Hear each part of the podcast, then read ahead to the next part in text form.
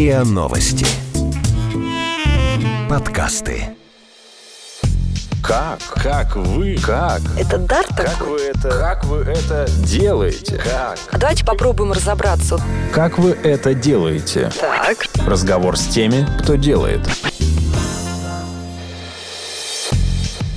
Это подкаст «Как вы это делаете?». Меня зовут Наталья Лосева, и здесь я говорю пристрастно с людьми, которые делают невозможное, неоднозначно и интересное. Сегодня у меня в гостях Денис Ефремов, руководитель компании «Стратонавтика», ведущий инженер факультета космических исследований МГУ. Человек, который, ну, наверное, единственный или один из немногих в стране и в мире, кто занимается освоением стратосферы системно. Или кто-то еще есть такой же, вот, как вы? Ну, в мире точно есть и э, более серьезные организации, чем наша. В принципе, и НАСА в Америке, и Европейское космическое агентство занимается этим. И я только что вернулся как раз с конференции, которая была в Германии. По освоению стратосферы. Да, да. Мгм. И вот там мне пришлось выступать, отвечать как раз за, За Россию. всю Россию, к сожалению, для Ну себя. как?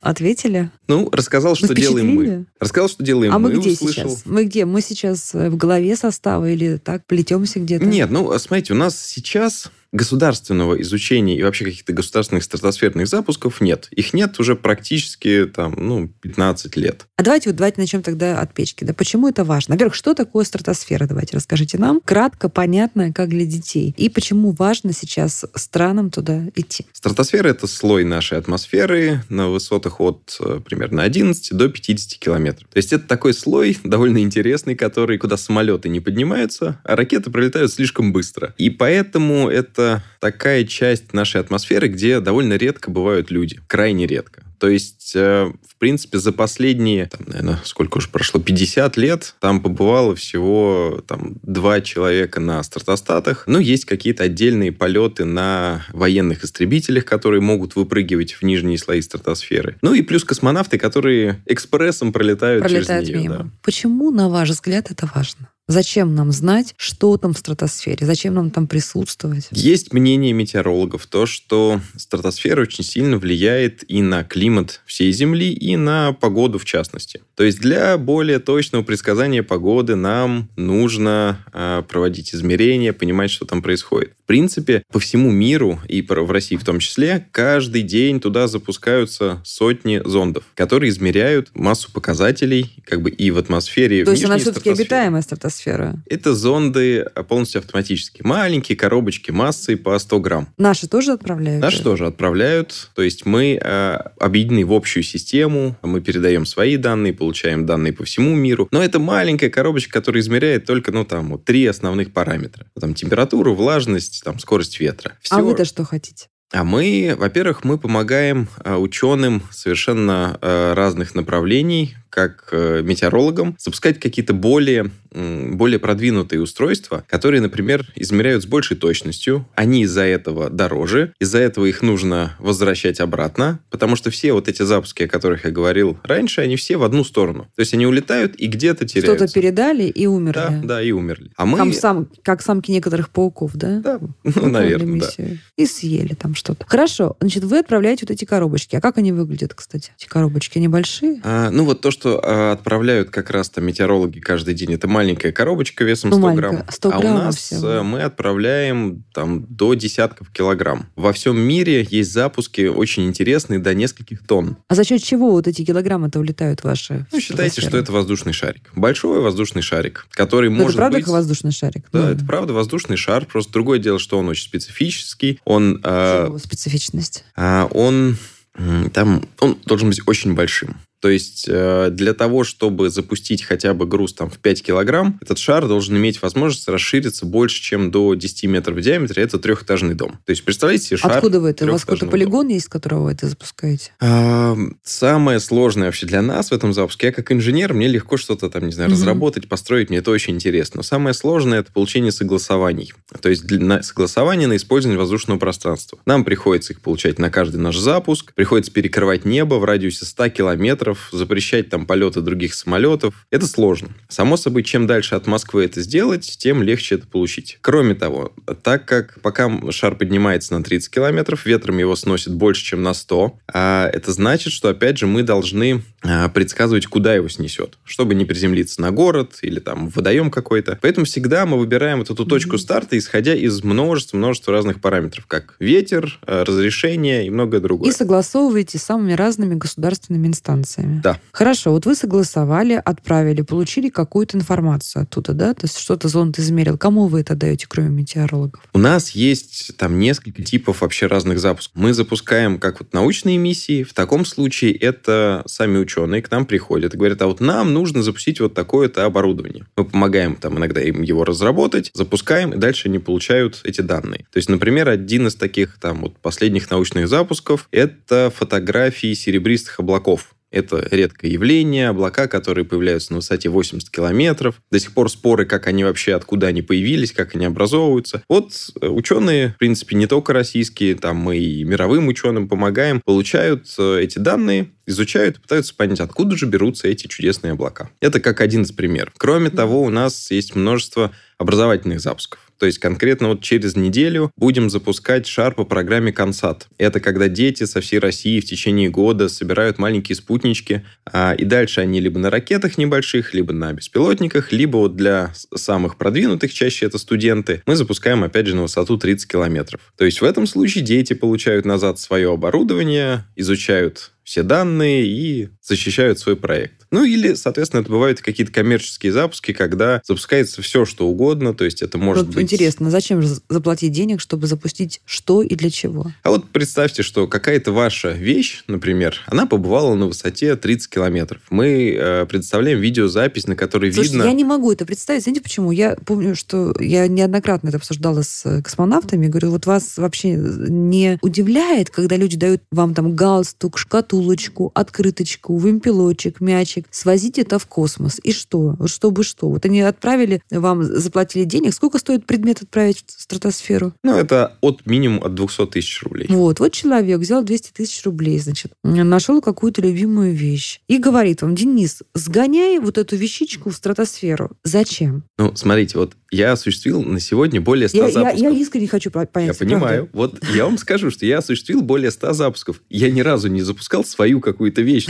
Мне это точно так же, как и вам, мало понятно. Но есть реклама. То есть у нас довольно много рекламных запусков, когда какие-то компании хотят запустить свою продукцию. И тогда они могут говорить, что это первая продукция, которая работала в очень суровых условиях стратосферы. А там, на минуточку, минус 70. А, ну в смысле радиация. какая-то техника. То есть Например, не да. банку с э, газированным напитком, да? Как а ни вот- странно, у нас летали и банки и с банки- газированным А, напитком, интересно. и всякие логотипы. То есть, в принципе, да, компании хотят тоже как-то приобщиться к космосу. А там, понимаете, там вид потрясающий. То есть, самое интересное там, опять же, это вид на горизонт. То есть, мы видим, что Земля снизу, потом очень яркая, тоненькая-тоненькая полосочка атмосферы, голубая, и выше абсолютно черное небо. То есть, вы понимаете, А, как вот мало вообще вот отделяет Землю от вот этого черного От там, космоса. космоса, да. И на этом фоне, когда ваш логотип поднимается, это, это как бы похоже Ну на хорошо, настоящий ладно, космос. здесь понятно. Сделали красивую картинку, все неизведанное и тем более красивое, конечно же, привлекательно. Хорошо, но вы, я так понимаю, и присматриваетесь э, к проектам, когда человека можно туда запустить в стратосферу. Да, это, это- для туризма или для чего-то более ну, осмысленного? Ну, смотрите, в принципе, а, большинство полетов в стратосферу все-таки это, да, желание человека, опять же, наверное, увидеть Землю и испытать себя, испытать технику вот в этих довольно суровых условиях. То есть зачем люди, там, не знаю, в Арктику, в Антарктику там рвались в свое время? Зачем люди пытались подняться все выше? Совсем недавно мы участвовали в установлении рекорда России по высоте подъема на тепловом аэростате. И зачем люди это делали? Ну вот, вот рву- рвутся люди, им интересно, они хотят, хотят исследовать. Нет, ну, конечно, без таких сумасшедших, конечно, не было бы ни прогресса, ни цив- цивилизации. Земля по-прежнему была бы плоской, да, если бы не было вот этих вот э, сумасшедших смельчаков. Хорошо, понятно. Исследователи. Еще для чего? А, конечно, Лю- как- человек еще для чего-то может полететь. Ну, как коммерческая цель, тут, конечно же, есть цель э, туризма. То есть э, люди хотят, опять же, Но это расширять свой кругозор и хотят Присыщен полететь сами. всем, да, уже всего наелся, надо бы еще вот это попробовать. Ну, как сказать, понимаете, я очень много чего в жизни попробовал, но не могу сказать, что я присыщен чем-либо бы то Ага. ни было, но я хочу. То есть я лично тоже хочу туда подняться, как и уже многие А люди, вот- которых я знаю. А требования жесткие к здоровью, к самочувствию такого человека, к физической или психологической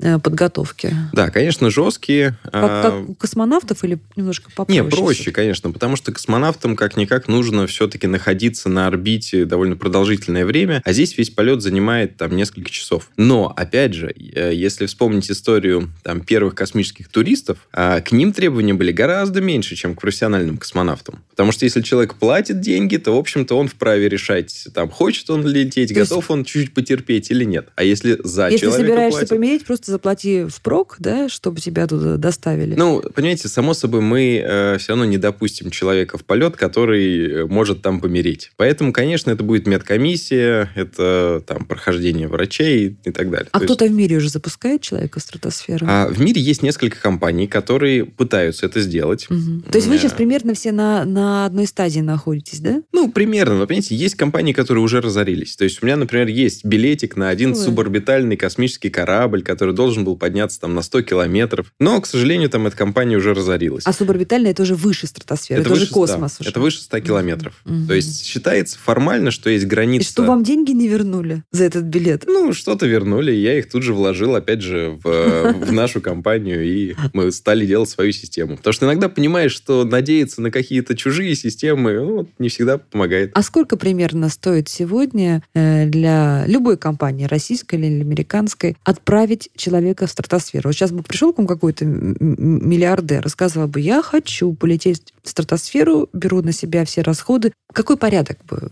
э, был вот этому путешествию? Ну, смотрите, значит, первое. На сегодня нету ни одного готового такого туристического полета. Который человека поднимет. А, именно вот такого, что прям туристический. Просто есть два полета, которые поддерживали очень крупные, очень богатые компании. И там э, счет шел на миллионы долларов. А те компании, которые сейчас пытаются сделать массовую систему, а, они рассчитывают, ну, где-то там в пределах там 100-200 тысяч долларов. Но это, понимаете, это очень маленькие деньги по сравнению с тем, что реально а, нужно для того, чтобы попасть в космос. Потому что на сегодня цена порядка 50 миллионов долларов. И то стоит очередь, а запусков нету. Поэтому как мы надеемся, что эта цена будет меньше, чем 100 тысяч долларов. Для человека. Да? Интересно.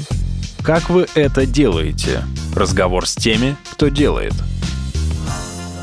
Два вопроса, которые, ну, на моем дилетантском абсолютно уровне, то есть уровне человека, который читал в детской энциклопедии про стратосферу и каких-то научно-популярных журналах для не очень продвинутых людей. Вот два э, вопроса, которые сразу у меня возникают. Первое. Ну, очевидно же, нужно использовать э, возможности э, перемещения в стратосфере для шпионажа. Или сегодня есть гораздо более дешевые и э, технологически прогрессивные формы шпионажа из космоса, не знаю. Не, конечно, эта э, стратосфера использовалась для шпионажа в начале, там, Мгм. ну, в середине прошлого века. То есть вначале там стратостатами, потом самолетами стратосферными. Но с ними научились бороться, их научились определять. А, и сейчас, конечно, шпионаж из космоса гораздо эффективнее, гораздо менее заметен. То есть если над нами на территории России в стратосфере полетит что-то, целью шпионажа, мы это засечем. Ну и, скорее всего, собьем. А в космосе мы сбить не можем. Поэтому оно там летает, снимает. И на самом деле все уже давно отснято, все из космоса отлично работает. То есть тут такой задачи нет. Понятно, это хорошо. Значит, стратосфера в этом смысле не является Интересно. предметом интереса. Хорошо. А вот, например, увидеть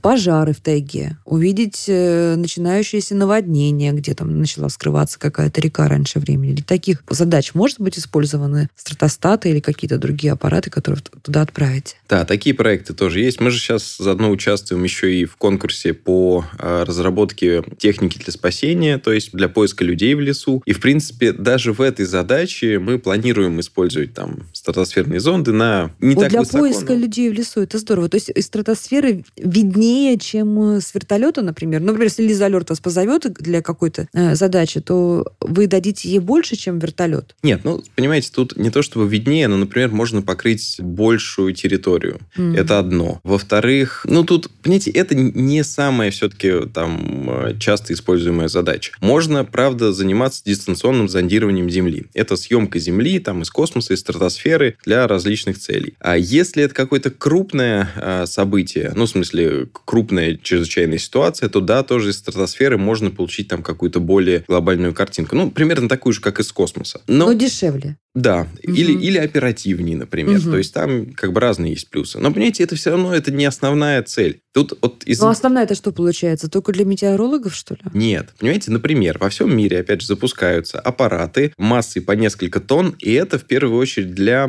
для астрономов. То есть это для изучения космоса, потому что а, как только лучше видно, видно, потому ну, что э, атмосфера правильно. нам на Земле мешает очень сильно наблюдать за как раз далекими объектами космическими. И как только мы поднимаемся выше атмосферы, становится гораздо лучше mm-hmm. видно, можно получить гораздо лучшие фотографии, там э, гораздо лучше прием различных там опять же данных космических лучей, излучения. И для этого поднимаются огромные аппараты. И это, на это тратятся огромные деньги. Хорошо, про поднимаются аппараты понятно понятно. А использовать стратосферу как э, некую среду для более быстрого перемещения, например, грузов можно? Проекты такие есть. Ну, то есть я вот это правильно ведь проинтуичила, получается, да? Ну, что... понимаете, ну, проекты раз... есть, но их реальность, опять же, и стоимость. Тут же вопрос, как всегда, будет простой. Это расчет стоимости там, на килограмм. Ну, вот в Америке мы знаем, что есть проекты по перемещению, там, по быстрой доставке людей на большой ракете через космос. Но очень у многих вызывает вопрос, насколько это правда оправдано. И то же самое со стратосферой. Понимаете, там двигаться очень сложно. То есть на шаре вы все равно двигаетесь туда, куда вас несет ветер. А доставлять грузы, как правило, надо не туда, куда несет ветер, а туда, куда надо. Но вы же сказали, что есть истребители, которые же умеют подниматься в нижний слой стратосферы. Да, только Может стоимость... Быть стоимость эксплуатации такого истребителя сильно превышает, чем надобность в доставке грузов. Ну, вот, понимаете, это доставка каких-то военных грузов, да, они, конечно, через стратосферу тоже прорабатываются, но... Это был мой следующий вопрос. Милитаризация стратосферы. Вот я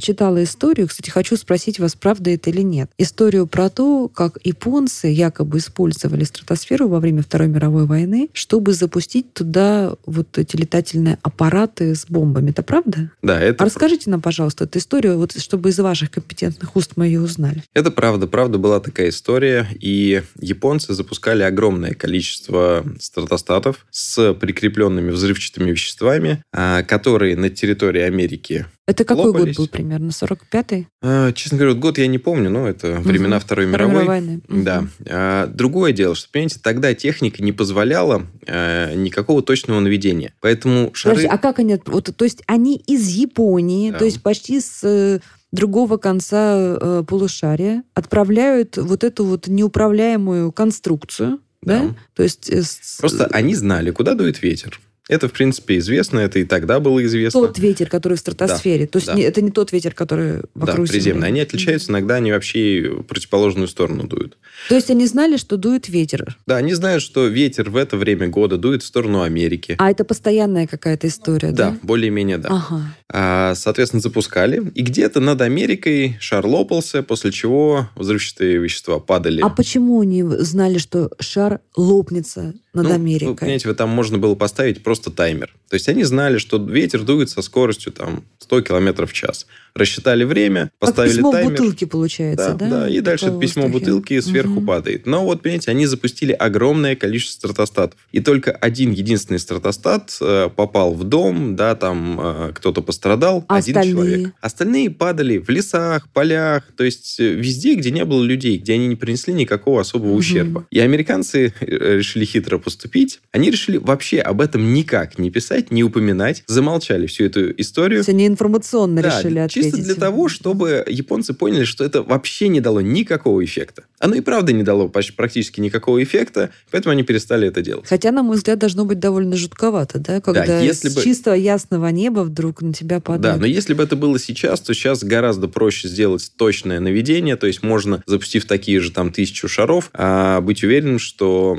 с большой вероятностью все тысячи там, грузов будут доставлены в какую-то целевую точку. А сейчас есть какие-то идеи э, о милитаризации стратосферы? Ну, понимаете, идея милитаризации есть всегда и у всех. А как и это про может все. быть? Плохой, плохой какой сценарий может быть? Чего нам нужно вот опасаться? Ну, вот это та же самая история, как и с японцами, только с точным наведением. И тут вопрос, э, там, сможет, э, ну, сможем ли мы, например, или там противник сбить все эти стратостаты, которые пролетают над его территорией, и не допустить их, э, там, выхода на заданную точку. В принципе, не сказать, что это сложно, но, понимаете, это, например, дешевое оружие, что очень важно. То есть э, вы можете сделать вот такой массовый удар довольно дешево. А вы общаетесь вот с такими же компаниями-энтузиастами э, в других странах? Вы как-то вообще координируете свои, но если не действия, то хотя бы, например, изыскания или обмениваетесь опытом каким-то? Ну, вот конкретно на вот этой конференции там в Германии, которая только что была, да, я пообщался со всеми и э, с представителями Европейского космического агентства, и с французами, с немцами, со шведами. Мы даже там нашли э, многие точки пересечений, совместного интереса, э, договорились о каких-то совместных проектах. То есть, например, у нас в конце лета будет э, запуск в Швеции. То есть наше оборудование научное, оно полетит со шведского космодрома. А почему со шведского космодрома оно полетит, а не с нашего? Ну, потому что, к сожалению, в России Сложнее России кому это не нужно. А не было вот людей государственных на этой конференции из России? Наших? Да, Нет. не было. Нет, я был как раз э, там единственный представитель тех, кто в России хоть что-то запускает. Было э, два представителя ученых. То есть у нас ученые очень хотят, у них есть много задач. Но Роскосмос это неинтересно. Они занимаются космосом и в стратосферу не хотят. Ну, может быть, вам просто нужно наладить какие-то коммуникации, мне кажется, да? Очень Ну, часто же довольно так сложно. бывает, К сожалению, понимаете, вот так получилось, что на сегодня я нормально знаком с руководителями немецкого космического агентства, французского, а, шведского, и у меня, в принципе, с ними сложились нормальные взаимоотношения. При Ну, этом знаете, никакой вот связи с Роскосмосом. Мы дружим нет. с Роскосмосом, они нам очень здорово помогают. Я очень надеюсь, что наши коллеги из Роскосмоса сейчас послушают тоже наш эпизод. И как-то, может быть, вы с Денисом пообщаетесь и давайте посотрудничайте. Вот мы готовы нашим подкастом выступить э, посредником для вашей коммуникации. Денис, расскажите, пожалуйста, про ваш проект про детей в космосе. Это что за история? Вы, вы, прям реальных детей хотите в реальный космос Ну, отправлять? конечно, нет. Э, Расскажите конечно, нам, детей пожалуйста. отправлять в космос я не планирую, а, но зато э, отправлять э, в стратосферу или там, конечно, там хотелось бы и в космос отправлять какие-то их изделия, это, я считаю, очень полезно, потому что у нас сейчас проблема, у нас не хватает инженеров, а, и молодежь не очень охотно туда идет, потому что зарплаты не очень высокие, и у них сейчас не прививается особого интереса. И когда я вижу, опять же, там детей и школьников, которые вот сделали только что какое-то свое устройство, которое должно сейчас отправиться в стратосферу, и мы обеспечиваем прям прямую трансляцию оттуда. Я вижу, как у них горят глаза, я понимаю, что вот-вот он будущий инженер, который будет двигать нашу там космическую отрасль дальше. И э, я понимаю, что всячески пытаюсь помогать этому и участвовать во многих проектах, э, и тот же Консат, и мы для институтов запускаем, и для школ. То есть у нас были запуски, когда мы просто приезжали в какую-то даже далекую школу, где-то в центре России, там у Урала, а, и там э, дети делали какую-то свою технику, и мы ее запускали. И это очень интересно, и мне кажется, что это дает то самое будущее поколение инженеров, А которые пойдут в отрасль, в космическую. Именно в космическую отрасль. Ну, я надеюсь, вы, что вы- да. вы прям думаете про такую специализацию. А почему вы-то вообще вот сменили свою успешную карьеру? Я так понимаю, что вы были финансовым директором, да, и, и Мгм. вполне себе э, были благополучны в той своей жизни. Вы почему вот решили сюда пойти? Это такая вот романтика вас погнала? Или это все-таки расчет какой-то вы видите в этом будущее, в том числе и ну, бизнес-будущее? Ну, понимаете, бизнеса я здесь будущего не видел. Это в тот момент э, я понял, что мне на самом деле не хочется проводить свою жизнь, сидя в офисе, занимаясь там расчетом денег, а хочется делать что-то нужное, полезное, интересное. И поэтому так получилось, что одновременно э, я, э, уйдя с работы, подал документы в спасатели. А это План был лишь на месяц там поработать, чтобы получить некий опыт, потому что я занимался различными видами там туризма, и мне хотелось просто получить опыт работы спасателем, чтобы иметь эту практику. Ну, у меня уже было удостоверение спасателя, Мгм. я опять же ранее отучился. Ну, подал документы. В это же время э, мы осуществили свой первый стратосферный запуск. Это был чисто интерес. Мы с моим другом, который ранее был моим учителем астрономии, просто решили, что это же возможно, наверное, давай попробуем. Просто мы сделали первый запуск, получили первые фотографии. А в это же время я подавал документы в отряд э, космонавтов. Не то, что я там пытался... Там, Наш российский. Наш, да, потому что mm-hmm. это был как раз год, когда был объявлен первый открытый набор. Любой человек мог подать документы. А, в принципе, это была, конечно, основная цель. А, но и, что интересно было, как раз это случайно наложилось, а, то, что я практически вот через день а, ездил в Звездный городок, сдавал какие-то нормативы там, ездил в МЧС, сдавал нормативы там. Они оказались очень похожими, одинаковые тесты психологические, там, очень похожие нормативы. Ну, вот, но в итоге в спасателе я прошел, в отряд не прошел, ну, как минимум, потому что на тот момент у меня не было технического образования. А то, что я там строил стратостаты и не пошел в технический вуз, потому что... Бумажки-то нету. Ну, на бумажке нет, все, увы. Поэтому... И в конце концов вы решаете вот сменить уже свою Ну, к тому моменту я уже точно решил, и когда сказали, что да, без проблем меня возьмут спасатели, я пошел туда работать, и вот этот месяц затянулся на пять лет. А все эти пять лет, э, пока я работал спасателем, я продолжал развивать вот это направление со стратосферой, потому что к нам после первого запуска вдруг начали обращаться ученые с вопросом, ой, а у нас вот есть оборудование, нам еще нужно там померить, а можете ли нам помочь с запуском? Мы начали запускать. То есть спрос-то на ваши услуги большой, да, в научной, во всяком случае, сфере, я так понимаю? Знаете, сложно сказать большой. То есть на этом рынке, например, э, двум компаниям было бы очень тесно, потому что у нас, ну, там один, ну, может быть, два запуска в месяц. Не сказать, что это большой спрос. Угу. А, другое дело, и держится там весь этот бизнес в первую очередь на энтузиазме на нашем, потому что там стоимость этих запусков не окупает мою лабораторию. Но у нас есть а, компании, там, спонсоры, инвестор, которые поверила, которые нравится, которые хочет там Тоже помогать и участвовать. Да. Ну, вот там, я не знаю. А что у вас за коллаборация с э, другим энтузиастом э, Федором Конюховым? А, а мы помогаем им в разработке как раз оборудования для а, там, передачи видео, для фиксации высоты. То есть конкретно, опять же, вот на запуске, который по той же программе там, а, для по подготовке к полету Федора, вот этот вот рекорд России был недавно поставлен, мы там обеспечивали всю систему телеметрии, измерений, видеосвязи и так далее. То есть мы обеспечиваем техническую часть в какой-то степени. Как вы бы видели вот такое идеальное будущее для развития вот этой отрасли, которой, по сути, только вы в стране и занимаетесь? Ну, чтобы всем было хорошо и государству, и энтузиастам, и ученым.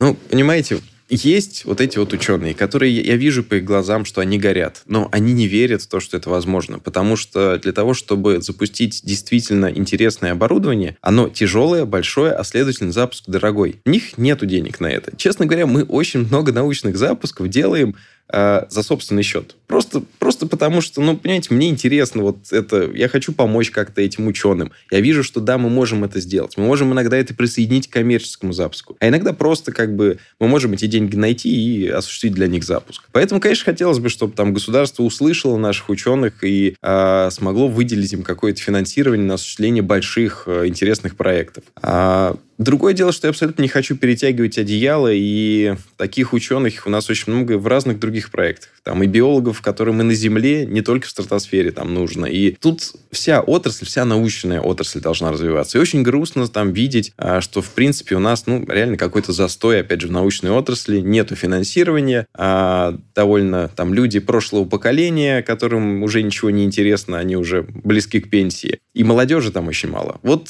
надо как-то двигать, развивать, помогать, ну, вот это вся надежда. Друзья, э, у меня в подкасте «Как вы это делаете» был Денис Ефремов, ведущий инженер факультета космических исследований МГУ и, по сути, главный энтузиаст всей Руси в исследованиях стратосферы и в освоении стратосферы. Давайте пожелаем Денису найти как можно быстрее и государственные интересы новых спонсоров, и тех ученых, партнеров, с которыми вы сможете сделать что-то, ну, если не полезное, то неоднозначное и интересное. Это был подкаст «Как вы это делаете», и здесь я говорю с людьми, которые делают невозможное, неоднозначное, интересное. Вы слушали эпизод подкаста «Как вы это делаете». Автор и ведущая подкаста Наталья Лосева. Подписывайтесь на подкаст на сайте ria.ru в приложениях подкаст с Web Store и Google Play.